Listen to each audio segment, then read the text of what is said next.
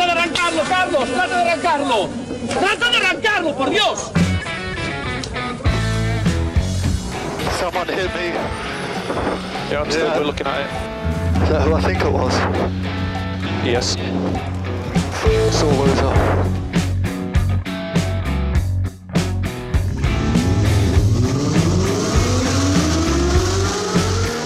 Buena más ojo corta, se cierra poco. Corta, no cortar. Para izquierda rápida. Para derecha buena más, se cierra poco. Para izquierda buena más, se abre. Acaba buena más, se abre. Sasar. Para derecha buena más, no cortar. Para izquierda rápida, ojo, se abre. Para uno. Derecha rápida, ojo, con fe. Rápida, ojo, con fe. Acaba rápida menos.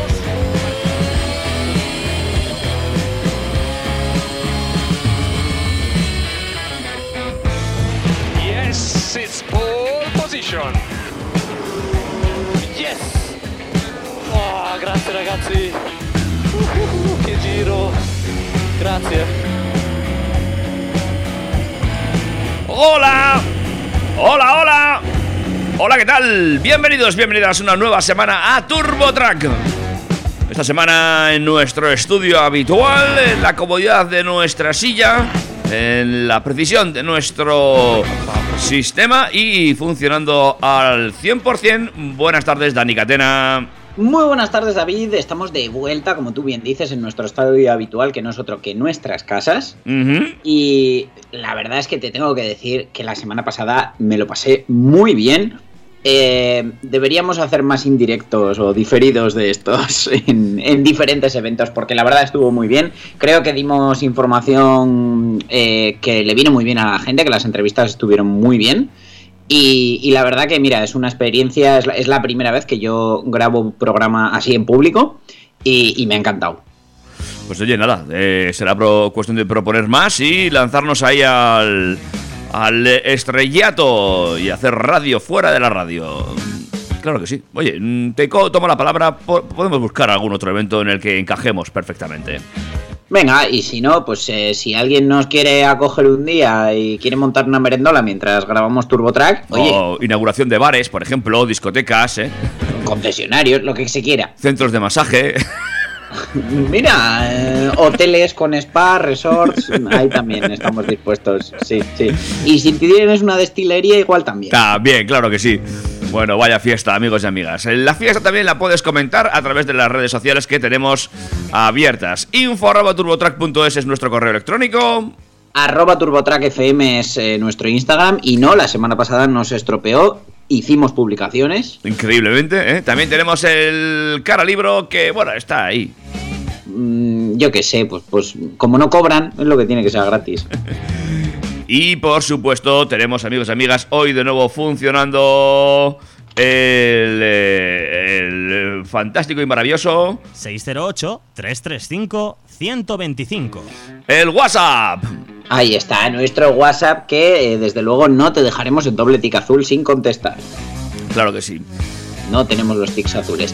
Entonces, mm, David, te recuerdo además que estamos on- eh, online en trackfm.com, en las ondas hercianas, en el 101.6 de la FM, y por supuesto nos podéis encontrar siempre en los podcasts. Y si por ejemplo te has perdido el programa de la semana pasada con esas pedazos de entrevistas allí en medio del Ecomovers de, en el Navarra Arena, lo puedes escuchar en casi cualquier agregador de podcast, ¿verdad, amigo? Cualquiera que no tenga ninguna fruta por encima.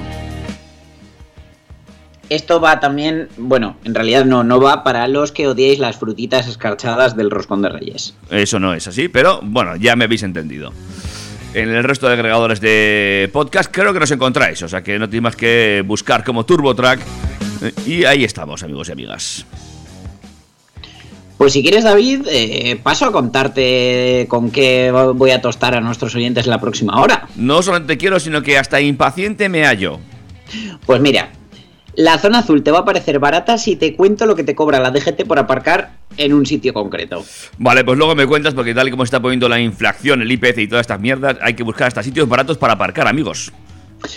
Tenemos a un conductor que se fue de rally a por lana y volvió trasquilado. Ajá, vamos a hablar de multas interesantes. eh, hoy el programa casi está dedicado a las gasolineras. Ah, Y eso que vamos a hablar mucho de coches eléctricos, pero me centro en las gasolineras porque desde ayer tenemos el famoso descuento del gobierno en los combustibles. Y ya para empezar, Repsol la lió con su Op Wilet eh, ya en el primer día de la bajada de los combustibles. Por otro lado, los de Cepsa están prometiendo cargadores rápidos cada 200 kilómetros. Hombre, eso estaría muy bien. Sí, a veces cuesta creer este tipo de cosas de gente que vende sangre de dinosaurio. Y eh, terminamos la sección de gasolineras con un túnel de lavado chino que cambia baterías. Vale, muy interesante. Tenemos ya los datos de matriculaciones de marzo de 2022. Os voy a contar cómo ha terminado el mes, cuál ha sido el coche más vendido. Aunque lo que no tenemos esta vez, porque es demasiado pronto, estamos a día 2, eh, son los datos de Geomindex. eh, así que la semana que viene os contaré cuál ha sido el coche más notorio en Internet del mes de marzo. Perfecto. Del siguiente coche que vamos a hablar parece que el nombre se lo ha puesto algún octogenario de mi pueblo, porque es que se llama Lotus Eletre. Porque es sub y además eléctrico. Oh, qué bonito. Hoy. Venga, pues luego me cuentas. Es lo de ese Lo- Lotus Eletre. Hay otros que eh, van muy rápido, como pollo sin cabeza, estrenan sub, aunque no sean nuevos en el segmento, y eh, van como las grecas porque tienen el nuevo Maserati Grecale. Hoy, oye, creo que he visto esta noticia. Más cositas que me vas a contar hoy. Festival del War. Polestar, ya os dije que por fin aterrizaba en España, por fin íbamos a poder comprarnos un Polestar, la, la división eléctrica de Volvo, esos coches que tanto me gustan. Y es que encima el Polestar 2, que es, es mi favorito, resulta que es más barato que el Tesla Model 3. Oye, oye, oye, a ver si te vas a arrepentir ahora. Me habré equivocado, Mm. luego lo cuento. Hablando de Tesla, paran sus fábricas y Volkswagen también. Atentos, eh, que se está poniendo el panorama otra vez complicado, amigos. Y bueno, pues ya sabéis además que coche eléctrico y precio asequible no suelen ir de la mano. O casi. Es verdad, y ya sé de qué vamos a hablar. Efectivamente, y ya para cerrar, eh, un aviso a Ford. Aparta tu Raptor que viene la Toyota Hilux GR Sport. Bueno, bueno, bueno, amigos y amigas, pues ya veis qué contenido tenemos más que de sobra para los próximos 50 minutos del mundo del motor. Aquí en la sintonía del 101.6, en la sintonía de TurboTrack. ¿Te parece que pongamos un temazo? Ponme un temazo, por favor, para que me arranque a bailar y coja con ganas la noticia de la DGT después de él. amigos y amigas, arrancamos.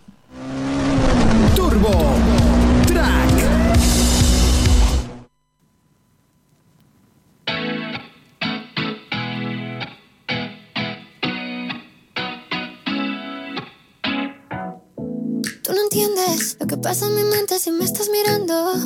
Tú lo sientes, pero yo siento más si te vas acercando y tú me lo quieres pedir. Yo te lo quiero dar. Ven, vamos a seguir bailando así.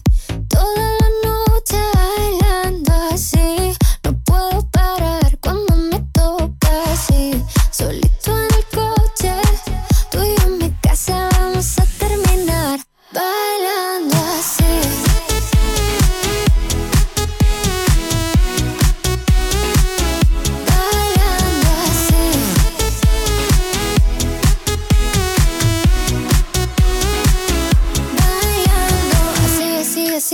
no hay más nada que decir. Hoy brindamos por ti, por mí, por ti, por mí, por ti, por mí. Eh, que contigo no importa la hora. Solo quiero que estemos a solas. Dame un beso de esos que enamoran. Eso es lo que quiero y tú te enamoras. Si tú y yo nos conocimos bailando, sin saber lo que me estaba esperando. Y con esa noche sigo soñando, bailando así. Toda la noche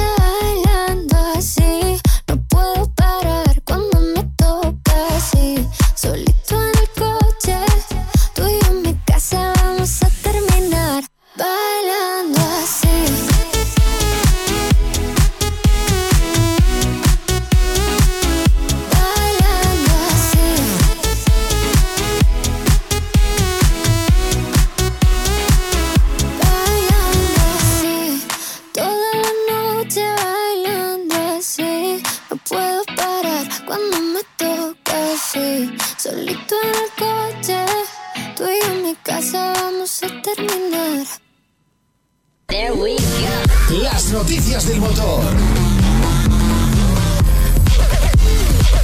Las noticias del motor.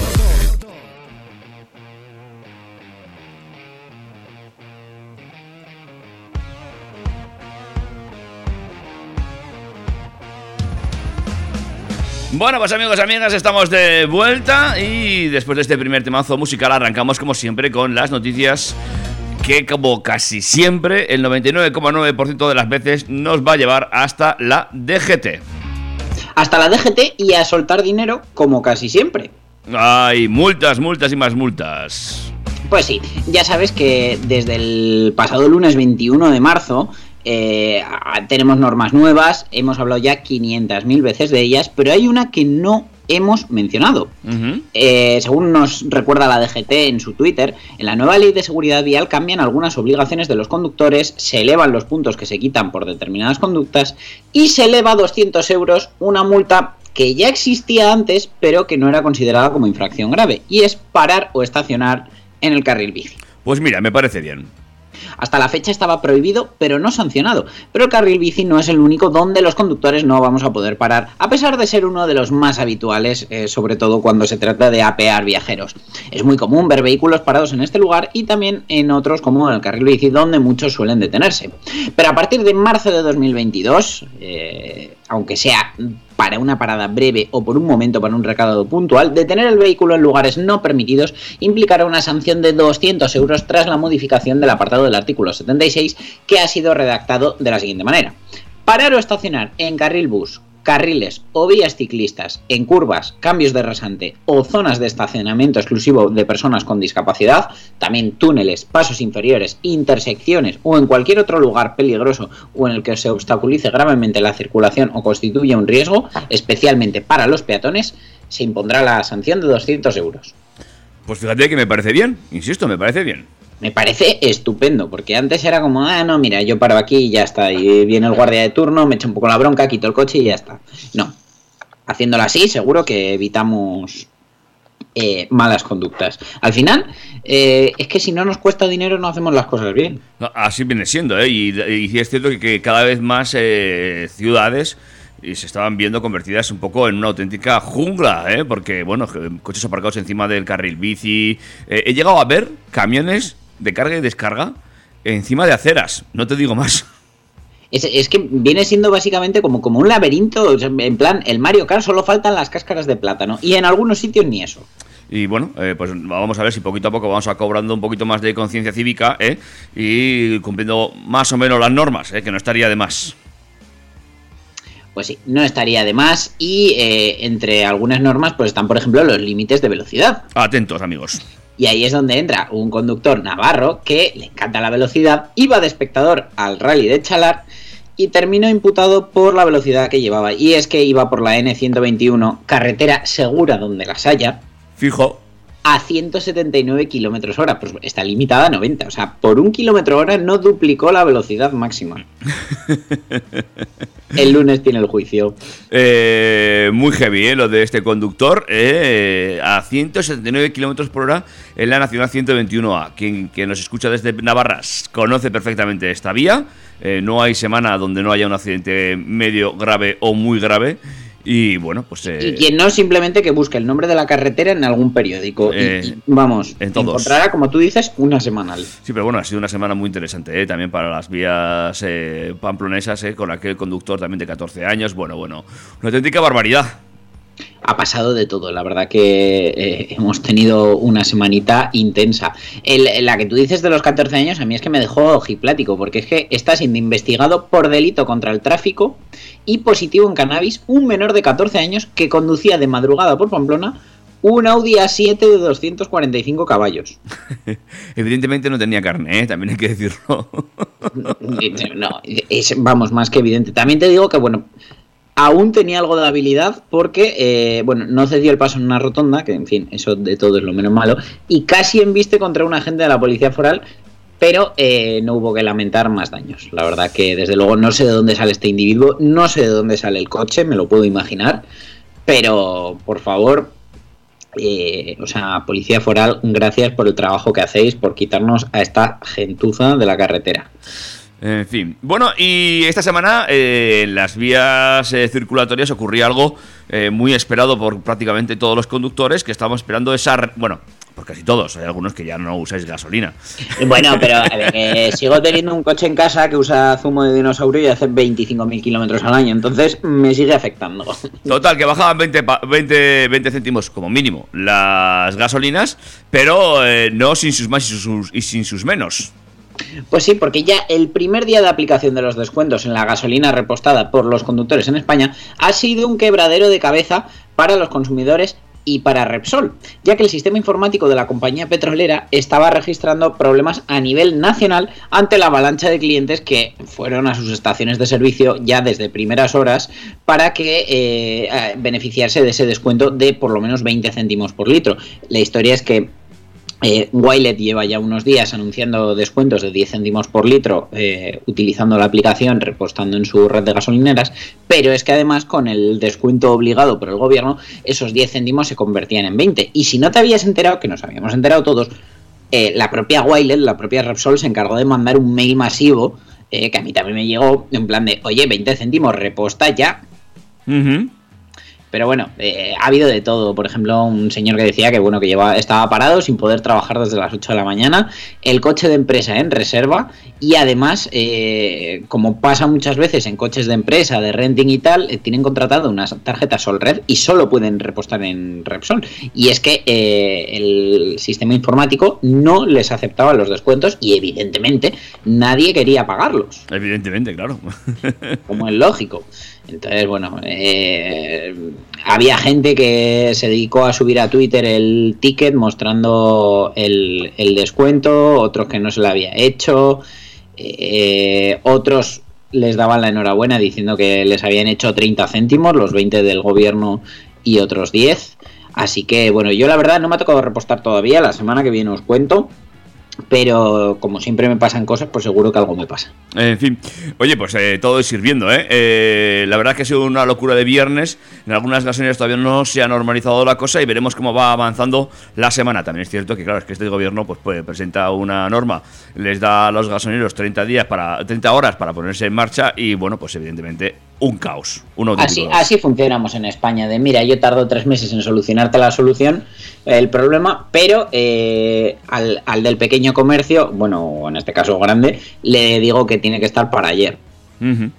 En fin, veremos, veremos cómo van solucionando esto los gasolineros, ¿eh? Por Eh, cierto, aprovecho de decir que también desde ayer 1 de abril, algunos de los conceptos de nuestra factura de la luz han bajado. ¿Ah, sí? Algunos, alguna historia de términos fijos, eh, tipos impositivos y tal, le han metido ahí también un pequeño ajuste, evidentemente se va a notar menos que el de los combustibles, pero para todos los que me dicen, ah, la luz está muy cara, bueno, pues que sepas que no, que sigo ahorrando un montón usando un coche eléctrico. En fin, ya sabemos, evidentemente, un coche eléctrico, malo sea que no sea más barato que un coche de gasolina o diésel, tal y como se está poniendo el asunto, evidentemente. Eh, por mucho que suba la luz, por lo menos por el momento, mucho, mucho tiene que subir la luz para que te salga más caro. Eso está clarísimo. Concretamente a día de hoy tendría mm, poco menos que cuadruplicarse. En fin, pero quien también anunció una interesante medida para eh, los que lleváis coches eléctricos son los chicos de Cepsa. Las compañías energéticas, y en este caso Cepsa, continúan avanzando en su particular carrera por convertir sus estaciones de servicio tradicionales en electrolineras también. En este sentido, Cepsa ha señalado que quiere contar con el mayor ecosistema de movilidad eléctrica eh, en España y, Por- y Portugal, según ha declarado Martín Bestseller, consejero delegado de Cepsa, durante la presentación de la estrategia 2030 Positive Motion. Para contar con este ecosistema, Cepsa ha anunciado que ofrecerá como mínimo un cargador de 150 kilovatios cada 200 kilómetros en las principales carreteras y vías interurbanas. Lo que no ha puntualizado Cepsa es en qué año va a estar disponible la red de cargas, si bien hablan de 2030 como su fecha de nueva estrategia. Vale, bueno, tampoco queda tanto. Bueno, en este sentido eh, han declarado que comenzarán a montar la red en el segundo trimestre de este año y que se instalarán a un ritmo de 20 puntos rápidos de recarga por semana y así hasta que consigan ser los líderes. Eh, Cepsa tiene un acuerdo con Endesa en materia de puntos de recarga Y en este sentido, desde CEPSA ya se anunció previamente que sus planes de puntos de recarga se unirían a los planes de desarrollo de infraestructura que ya tiene Endesa X. Endesa, por su parte, por medio de su filial Endesa X, es la actual líder del ranking de puntos de recarga con 2.800 puntos en España. Y eh, la siguiente sería Iberdrola con cerca de 2.500 puntos. Repsol cerraría el podio con unos 500 puntos, eh, según los últimos datos de finales de 2021. Además, CEPSA ha anunciado que para 2030 habrá una estación de repostaje de hidrógeno cada 300 kilómetros en los principales corredores que conectan España con Europa. Anda. Por último, también ha señalado que las estaciones de servicio de la compañía, que actualmente son unas 1.800, se irán transformando en espacios digitalizados que ofrecerán una amplia variedad de servicios como restauración, venta de alimentos frescos para farmacia, comercio electrónico, puntos de recogida de paquetería y servicios de lavado sostenible de vehículos, entre otros. Desde luego, así visto, parece una utopía. ¿Sí, te parece? Sí, a mí me parece que están siendo demasiado ambiciosos con el tema de la transformación. y tal. A mí que ponga los puntos de carga. Y luego te, te tengo que contar, la semana pasada probé por primera vez un punto de carga de Repsol. De hecho, no probé uno, probé dos. Entiendo que la primera experiencia no fue buena. Pues mira, es, es en, en según sales de Bilbao, dirección Santander. Eh, hay un área de servicio que se llama La Pausa y ahí Repsol tiene como cuatro o cinco puntos de carga. En la aplicación de Wilet, que el sábado pasado funcionaba, eh, me aparecían eh, uno de 200 kilovatios y el resto de 160. Entonces, a mí, que ande o no ande caballo grande, pues me fui al de 200 kilovatios. Resultado, el coche cargaba a 46. Ajá. Total, que a la vuelta tuve que parar y dije, mira, la avaricia rompe el saco, voy a parar en los de 160. A ver si por lo menos me carga a 80 kilovatios. Total, que me enchufo y en un primer momento sí que empezó a 100, pero enseguida bajó y se quedó a 65, 70. Que no está mal, porque quiere decir que mi batería se llenaría en menos de una hora. Pero desde luego, de ahí a los 160 o 200 que prometen, va un trecho. Que yo entiendo que luego en- entra la limitación de carga de cada coche. Mi, carga- mi coche no carga más de 150 kilovatios. Y luego, por otro lado, está que depende también la batería eh, en qué punto de carga se encuentre, porque entre el 20 y el 80 carga siempre más rápido, ahí es donde están esos picos de carga, y la temperatura, cuanto más caliente vaya, más rápido va a cargar. Y, en mi caso, por ejemplo, mi coche, eh, eh, si tú vas hacia un supercharger, precalienta la batería, hacia un Ionity también lo hace, pero los de Repsol pues no los identifica y no se pone a precalentar la batería. Pero aún así, me quedé con un sabor agridulce y yo esperaba un poquito más, porque desde luego barato no fue. Mm. Pagué a 0,54 el kilovatio hora, cuando los superchargers de Tesla están a 0,41 a una velocidad, vamos, del doble o el triple. Ajá. Bueno, esto, claro, ya pa- para los que nos perdemos, ¿cuánto es eso en medio llenar la batería? Pues mira, eh, yo te hago la cuenta por 100 kilómetros, que estaríamos hablando que 0,545 más o menos por unos 16,5 kilovatios hora a los 100 que gasta mi coche, pues quiere decir que estaría pagando como unos 8,99 por hacer 100 kilómetros. Bueno, no está mal. En fin. Eh, recordamos que esto con la gente que carga los coches eléctricos es eh, excepcionalmente. Por lo general, siempre cargamos en casa, por eso nos sale mucho más esto es barato. para un viaje concreto y en este caso uno de los pocos viajes en los que no pillas un supercharger, que es pues eso, un Pamplona Santander, que llegando a Santander es un, un supercharger, pero yo iba a Laredo y no me quería acercar hasta, hasta el punto en el que está el supercharger que está en Riocín. Ujú. Queda claro, amigos y amigas. Eh, seguimos adelante con más cositas de este programa. Por ejemplo, eh, esto que a mí me, me gusta y me convence, ya lo había visto anunciado en algún sitio, y es este túnel de lavado capaz de cambiar baterías. Sí, las baterías intercambiables tienen a la mayoría de la industria del coche en contra, pero hay una compañía que está logrando impulsarlas en China con una solución tan rápida como efectiva. Se trata de NIO y sus estaciones de intercambio de baterías. La problemática es que estas baterías necesitan un estándar diferente y toda una infraestructura para que los usuarios puedan cambiarlas. Una inversión que parecía descabellada, pero NIO está dispuesta a construir más de 4.000 estaciones de estas para 2025. Mientras recargar un coche eléctrico puede tardar más de una hora, sobre todo si vas a Repsol, si vas deportivas o un supercharger no, cambiar la batería necesita menos de 5 minutos, una diferencia sustancial de tiempo que ha llevado a que compañías como NIO o Auton New Energy lleven ya más de 1.400 estaciones de cambio de batería en China, un crecimiento promovido por la propia administración china, muy activa en impulsar proyectos relacionados con el coche eléctrico. Según un informe de Bloomberg, se espera que se construyan unas 26.000 estaciones en 2025 a medida que aparezcan nuevas marcas que se apunten a esta tendencia. Dime, dime. No, digo que a mí que es una idea que me gusta, quiero decir que yo creo que esto es mucho más sencillo, pero... Sí, sí, pero Pero... Pero eh, la batería que te ponen, ¿cómo está de degradada? Ya, bueno, pero por eso lo vas La cambiando. logística de cargarlas, eh, te ponen una batería defectuosa y de repente te quedas tirado. Mm, supongo que para esto habrá que pagar un alquiler de baterías que no será barato, terminará compensando. Bueno, bien, es una cosa que hay que ver, pero a mí es un, sistema que me convence. Fíjate que te digo, a mí me convence esto. Bueno, pues te sigo contando, porque a principios de 2021 NIO presentó la segunda generación de sus Power Swap Station y se trata de unas estaciones de intercambio de baterías en forma de túnel de lavado. La idea es que el usuario deje el coche dentro de la pequeña construcción y sale a cabo de unos minutos con la nueva batería. Estas estaciones únicamente son compatibles con los vehículos de NIO y están equipadas con hasta 14 ranuras para baterías. En plena operación salida te digo yo que se queda corto. Pero bueno, el funcionamiento es completamente automático y es capaz de realizar hasta 312 intercambios de batería al día. Si hacemos un cálculo rápido, sale un cambio por cada 4,6 minutos. Con un solo clic, los usuarios pueden dejar el coche en el túnel y al cabo de unos minutos tienen su coche renovado.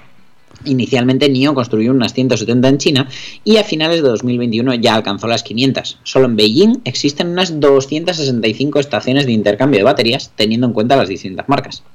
NIO se ha diferenciado de otros fabricantes de coches eléctricos por su apuesta de baterías como servicio, es decir, en vez de entender las baterías como un componente de hardware, las entienden como una parte de su estrategia comercial. NIO vende coches sin batería a un coste un 70% inferior al normal. A cambio, les cobran unos 230 dólares al mes y el conductor puede intercambiar la batería por una nueva 6 veces al mes. La diferencia de precio es enorme y queda en manos de cada usuario decidir si sale a cuenta no solo por el precio, sino por la facilidad de recargar el vehículo. Construir una extensión de intercambio de baterías tiene un coste estimado entre 210.000 y 580.000 euros. Pero por el momento la mayoría de baterías no se utilizan lo suficiente y la compañía puede ofrecerlas a distintos usuarios sin problemas. Pero claro, con el paso del tiempo habrá que analizar hasta qué punto las baterías intercambiables son suficientemente duraderas como para aguantar este uso. Como os decía, el tema de la degradación. Recientemente NIO se ha expandido a Europa con la construcción de su primera estación en Noruega, junto a la llegada del NIO ES8. Su objetivo pasa por tener unas 1000 estaciones fuera de China antes de 2025 y para finales de este año la compañía espera alcanzar las 20 estaciones en Noruega y expandirse a mercados como Alemania. Bueno, pues veremos si este, este sistema tiene futuro. No lo veo, ¿eh? O sea, reconozco que a mí es el que me gusta, pero no lo veo si no hay un acuerdo eh, para que todos los coches soporten el mismo cambio de batería. Porque claro, si cada marca tiene que tener su propio cargador, tal, tal, es un cisco. Así que no lo veo a día de hoy. Pero a mí es una cosa que me, fíjate, me parece más sencilla que tener que andar cargando coches de aquí para allá. Pero bueno, Pues mira, a mí, a mí no, me, no me parece, supongo que es porque yo ya le he perdido el miedo a cargar el coche, pero creo que sí que eh, pueden marcarse un Tesla en el sentido de que mm, Tesla en un momento dado decidió establecer su propia red de carga, que durante años ha sido exclusiva, ahora es que empieza a abrirla a otros coches, y me parece que en, en este aspecto a quien le encaje este sistema, NIO ha sido la pionera, ha sido la que ha dado el golpe encima de la mesa, y desde luego si te cuadra el sistema, comprarás un NIO sí o sí. Igual dentro de 10 años, pues abren el sistema a otros coches. Pero mientras tanto, si te encaja este sistema y la red es lo suficientemente amplia, como le pasa a Tesla, pues comprarás un NIO. no sé. En fin, eh, si te parece, hacemos otro break antes de meternos en el tema de las matriculaciones. Venga, sí, que el mes de marzo ha estado movidito. Amigos, amigas, esto es Turbo Track y seguimos adelante.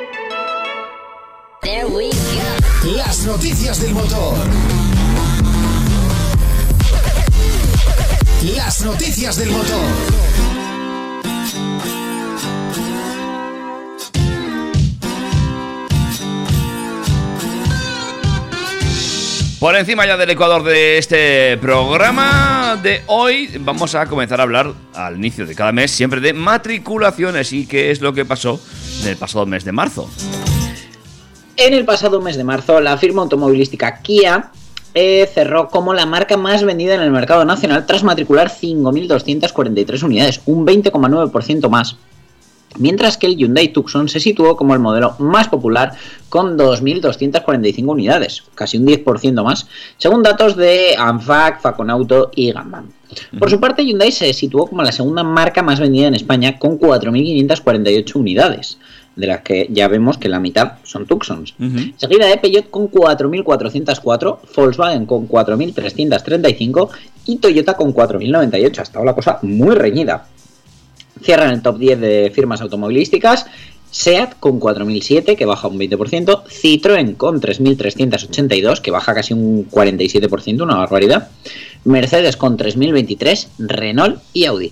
¿En qué mundo hubiéramos pensado que Mercedes iba a vender más coches que Renault? pues sí, es muy curioso. Esto ¿eh? hace 10, 15 años te lo dicen y te caes de espaldas. Pues sí, sí, es un dato muy curioso. De todas formas, fíjate que eh, todas las marcas bajan en matriculaciones eh, respecto a... Esto es hasta el año pasado o el, mes anterior. No tengo bien el porcentaje, creo que será el mes anterior, ¿no? Efectivamente. Y además, eh, al cerrar marzo, hemos cerrado trimestre, ¿vale? Cerrando el trimestre, Toyota ha sido la que más vehículos ha matriculado en España, con 15.095 unidades. Kia, segunda, con 13.555, ¿vale? Y Peugeot, tercera, con 13.095. Quedan en cuarto lugar SEAT, en quinto Volkswagen, sexto Hyundai, eh, séptimo Citroën, octavo Renault, noveno Ford y décimo Mercedes.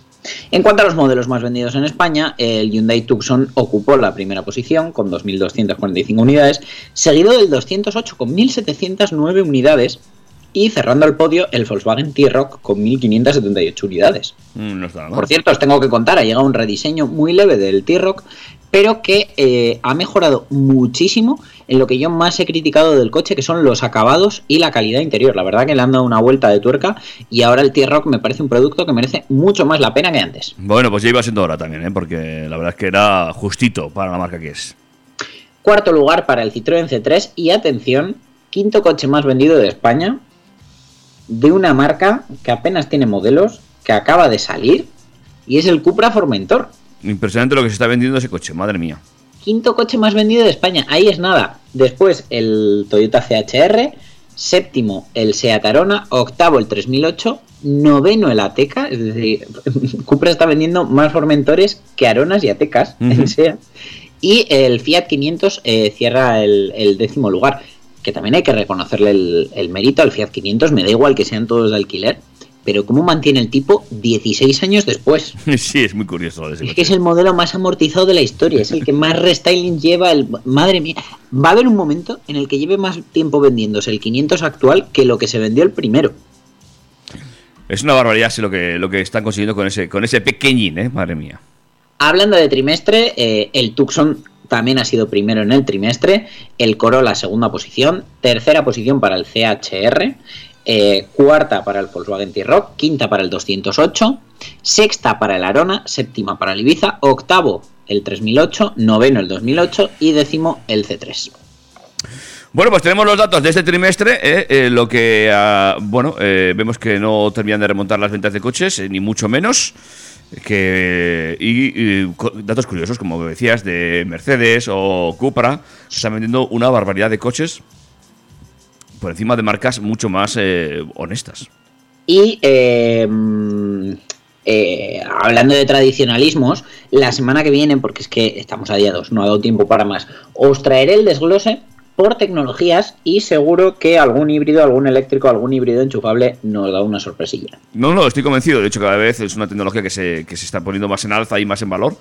Y bueno, eh, ya lo vimos en esta feria. Hay tantas tecnologías. Efectivamente, no, no hubo más que ver eh, el- la expectación que levantaban todos los modelos en Ecomovers, desde la Mi hasta el EQS. Bueno, pues seguimos adelante. Cuéntame más cositas. Pues le damos la bienvenida al Lotus Electre, que es eléctrico, que es el primer sub en la historia de Lotus, además es 100% eléctrico y está destinado a inaugurar la nueva página en la historia del fabricante británico. Yo la verdad lo he visto y he dicho, mira, un Urus. Y no, resulta que no es un Lamborghini Urus, pero se parece mucho. Este exótico Hyper Sub con potencias que partirán de los 600 caballos Vale. para autonomías de 600 kilómetros, soportando potencias de recarga de hasta 350 kilovatios y con aceleraciones de 0 a 100 en menos de 3 segundos. Vale. Atento, ¿eh? Entre los datos que ha desvelado Lotus también anuncian el paquete aerodinámico más avanzado entre los sub de producción. Desde luego ya se ve por diseño que el coche eh, está muy bien pensado. Y eh, tecnología LIDAR de radar para conducción inteligente y, como no podía ser de otra manera, materiales sostenibles en el interior. Pues ya sabes, todo que venga del mar, de plásticos reciclados, eh, cero cuero, por supuesto, cero piel.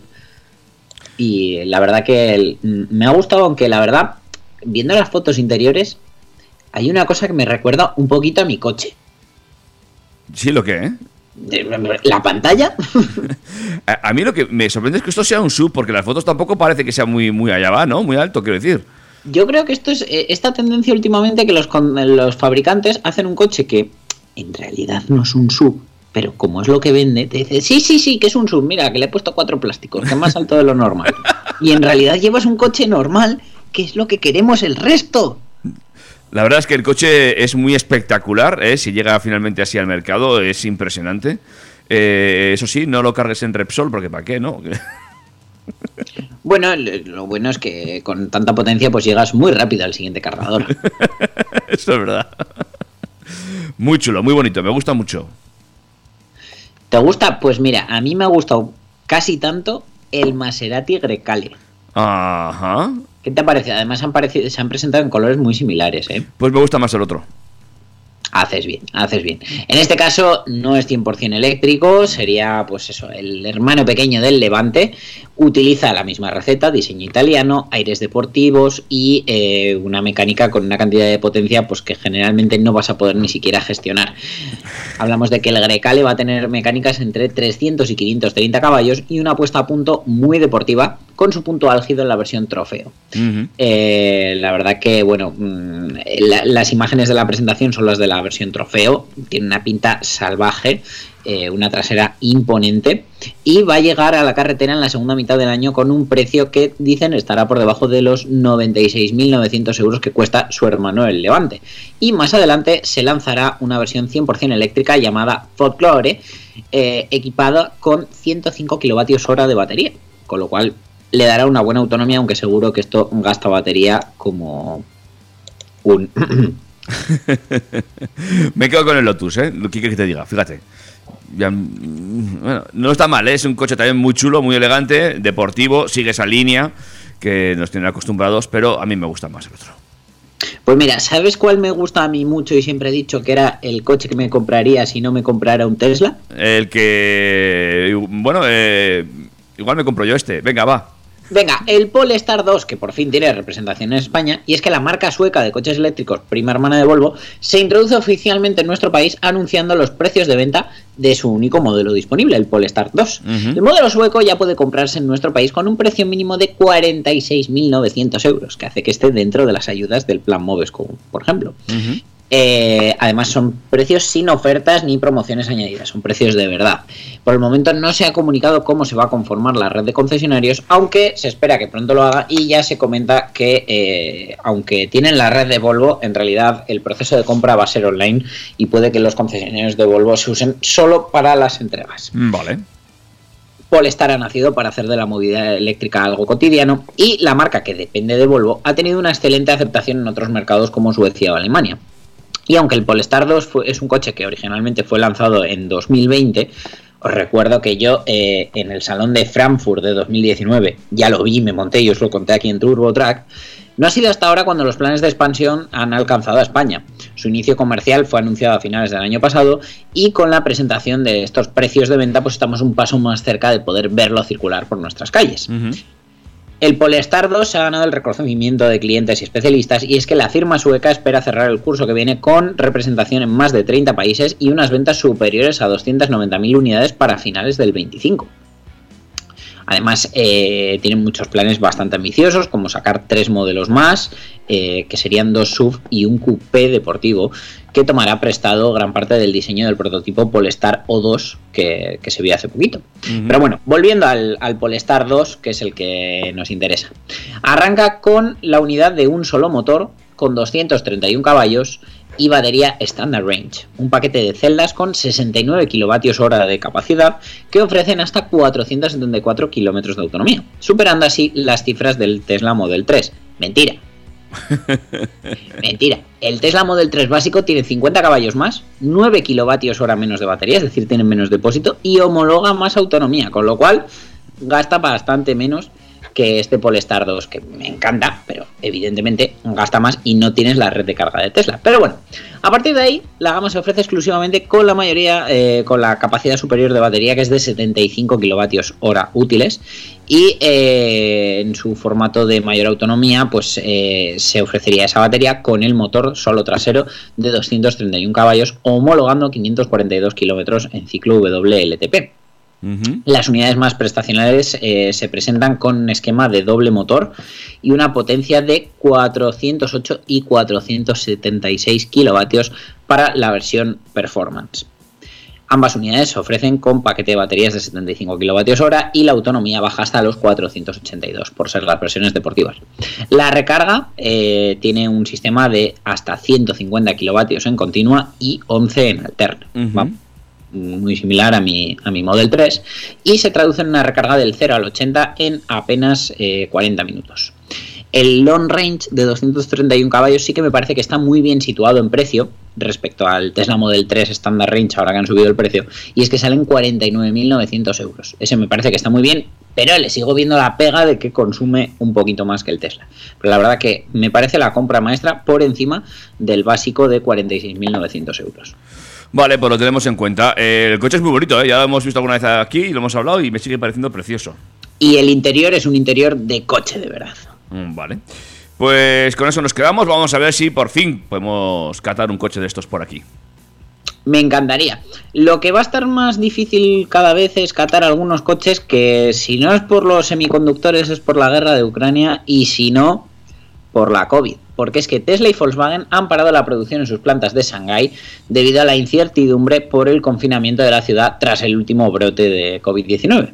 Tesla, por su parte, ha extendido la suspensión de la producción por lo menos un día más, eh, hasta este pasado viernes, y el corte de producción ya comenzó el lunes. Se les comunicó a los trabajadores que la producción probablemente se reanudaría el viernes, cuando se suponía que la primera fase del confinamiento terminaría. ¿Qué pasa? Que lo han alargado.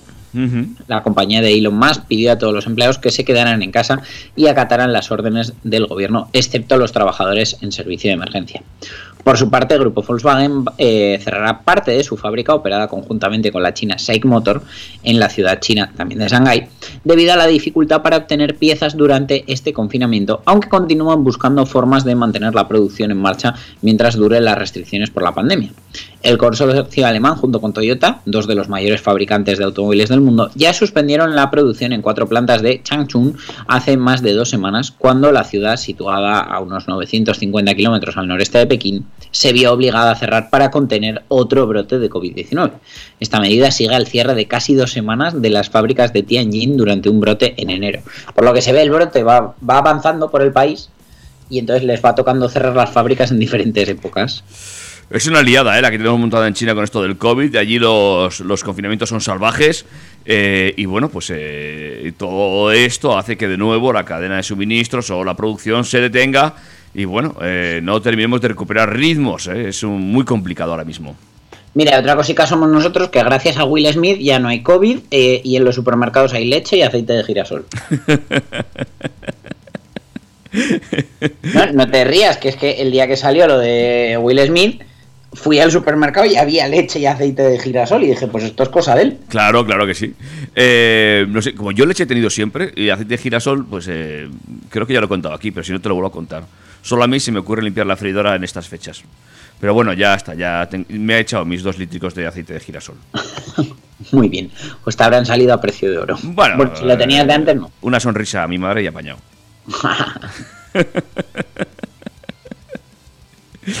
no es demasiado.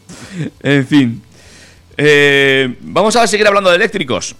Sí, porque si eh, no puedes ahorrarte el aceite de girasol como hace David y lo tienes que pagar al precio que está ahora, no vas a poder gastarte lo que vale un buen coche eléctrico. Pero no te preocupes porque aunque coche eléctrico y precio asequible no sean conceptos que van siempre de la mano, con el tiempo al final siempre se terminan compensando debido al menor coste de propiedad de los eléctricos, pero el precio de compra sigue siendo un factor limitante. Entonces, vamos a ver cuáles van a ser los coches eléctricos más baratos que van a llegar a España en 2023. Vamos a empezar con dos coches que me parecen coches no cochazos, si mantienen el precio que han prometido. Vale, a ver. Uno de estos dos nuevos modelos es el Citroën EC3 eléctrico, que tú lo piensas y dices, vale, pues igual que está el 208 eléctrico y el Corsa eléctrico, el C3 va a ser lo que conozco como C3, pero con la batería de 50 kWh, el motor de 136 caballos, vamos, un calco de los otros dos. Pues no, ¿vale? La versión eléctrica del EC3 va a ser un vehículo totalmente renovado respecto al actual y va a utilizar una plataforma diferente, ¿vale? Y va a usar una variante económica de esa plataforma con especificaciones técnicas más sencillas que las del 208 o el Corsa, eh, haciendo que así se abarate el coste, ya que prometen que estará por debajo de los 25.000 euros antes de ayudas. Claro, en lugar de encontrarnos con un motor de 136 caballos, nos vamos a encontrar con uno de 60 y Oh. otro de 80. Mm. Y en vez de tener la batería de 50 kilovatios hora, vamos a tener una de 30 y otra de 40. ¿Vale? En ambos casos, la buena noticia es que van a ser baterías de litio ferrofosfato, fa- baterías LFP, como la que lleva mi coche, que eh, sufren muchísimo menos degradación y las puedes maltratar, entre comillas, mucho más. Es decir, cargas al 100%, cargas en continua, no tienes que estar tan pendiente de cargar entre el 20 y el 80. Entonces, la verdad que me parece una muy buena solución porque este tipo de baterías son raras de encontrar, entre otras cosas porque el, para obtener la misma capacidad necesitan más volumen y no caben en cualquier coche, pero claro, siendo que este coche va a llevar baterías de 30 y de 40 kilovatios hora, pues se lo puede permitir. Este nuevo Citroën C3 se fabricará en Travna, Eslovaquia, ocupando allí el lugar que dejará el Peugeot E208, un modelo que a partir de 2023 se trasladará en producción a España. Ah, muy Con lo interesante. cual, más buenas noticias.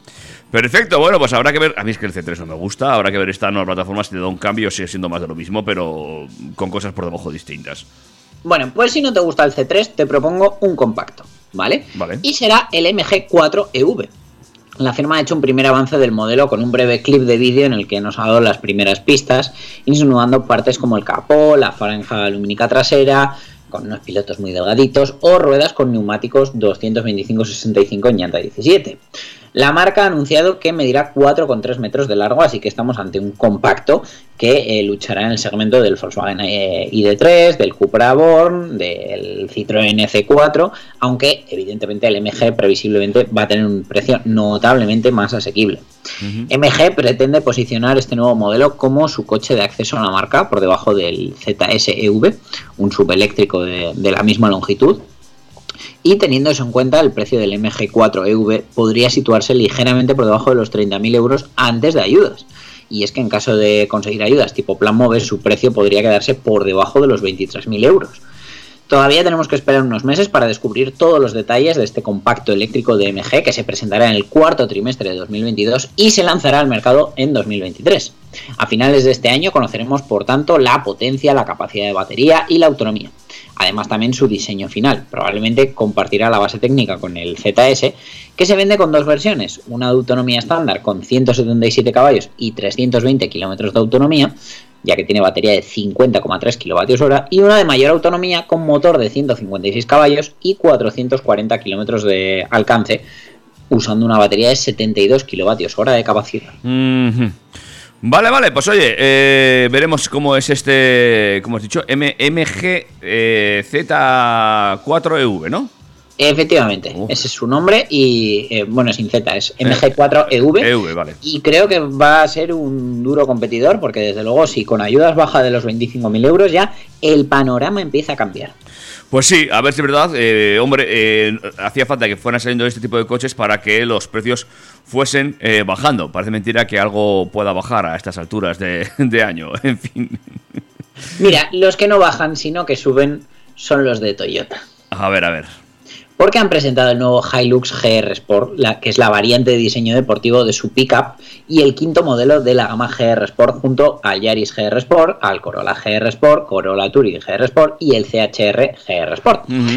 Este modelo va a estar disponible en España próximamente y formará parte, junto a los otros cuatro vehículos GR Sport y los tres GR a secas de verdad, el GR86, que es el Coupé, el GR Yaris y el GR Supra, de la línea estratégica de Toyota que traslada los conocimientos de Toyota Gazoo Racing, que es su división deportiva, hasta los modelos de producción. El Hilux GR Sport se inspira en los Hilux Dakar y se distingue según la compañía por sus niveles de calidad, durabilidad y fiabilidad, lo que ha permitido situarla como la referencia en el segmento pickup en todo el mundo desde que llegó al mercado en 1968. Ahí es nada. La nueva Toyota Gazoo Racing Iberian Cup ya tiene tres temporadas confirmadas eh, para este año 2022 y las dos posteriores de 2023 y 2024. El protagonista de la competición va a ser el nuevo Toyota GR Yaris RZ que ha sido diseñado tomando como base el modelo de calle con su carrocería ligerita, eh, su motor de 1,6 litros, 3 cilindros con más de 200 caballos y el sistema de tracción total GR4 para un peso de solo 1.280 kilogramos. Así que nada, estamos deseando saber más detalles del Hilux GR Sport para ver si de verdad le puede plantar cara a la Ford Ranger Raptor. O- eh, es- esto de las pickups, ¿verdad? Eh, eh, qué poco se ven por ahí, ¿eh? Y qué bonitas son cuando las ves. ¿Qué, qué americanas son? Hombre, la verdad es que mm, son un poco inútiles aquí, salvo que trabajes en el campo, pero a los estadounidenses que les da igual todo y pueden andar con un coche de 6 metros por la calle sin ningún problema, pues les encanta. Ahí sí que son de caballo grande, ande no ande. En fin. Eh, y con esto habríamos acabado por hoy. Hemos acabado por hoy. eh, la verdad que, pues eso, para la semana que viene os debo cositas como el análisis de matriculaciones por tecnologías, el índice Geomindex, que seguro que para entonces lo tenemos. Y, y- y habrá que ir haciendo planes para Semana Santa, porque queda la semana que viene y al siguiente ya estamos en Semana Santa. Nada, nada. Y veremos si podemos ir repostando con normalidad o no. ¿eh? A ver si ya se han eh, acabado las colas en las gasolineras. Y si los gasolineros no han subido el precio por otro lado para compensar esa ayuda del gobierno, que eso es una cosa que a mí también me escama bastante. En fin. Y también habrá que ver si podemos dejar de utilizar las cadenas en pleno mes de abril. Bueno, también te tengo que decir que yo me estaba quejando ayer de la nieve en abril, en plan, madre mía, nieve en abril. Y una amiga que tiene mm, unos pocos años, más de 30, me dijo mm, que su cumpleaños es la semana que viene. Y dice, que sepas que cuando yo nací mis padres casi no llegan al hospital por la nevada que había. O sea que no es la primera No, vez que no, no, no, abril, no, no, no es tan raro. No es tan raro, no, no. no. Total, que luego hablándolo en mi casa, mi señora madre, que nos está oyendo ahora, hola mamá, hola papá, eh, me dijo que hubo un año que también cerca de mi cumpleaños, que es en mayo, nevó. Sí, sí, no, no. Que, que- que- que esto es así, es lo que hay. Pero bueno, fin de semana de mantita y radio, ¿eh? Y Mantita de radio o eh, radio con auriculares, podcast y botas de nieve. Claro que sí, claro que sí. Tú eliges. Eh, ¿Nos escuchamos la semana que viene? Mm, yo creo que sí. Vale. ¿Tú te, te pasarás por aquí? ¿Estarás el sábado a las 3? Por supuesto que sí. Pues yo puede que también. Y a cualquier hora en el podcast. Fíjate que atención, 24-7. Cuídate mucho, Dani. un abrazo, David, un abrazo, audiencia. Hasta luego. Hasta luego. Macho, yo no sé tú, pero yo me lo he pasado muy bien, macho.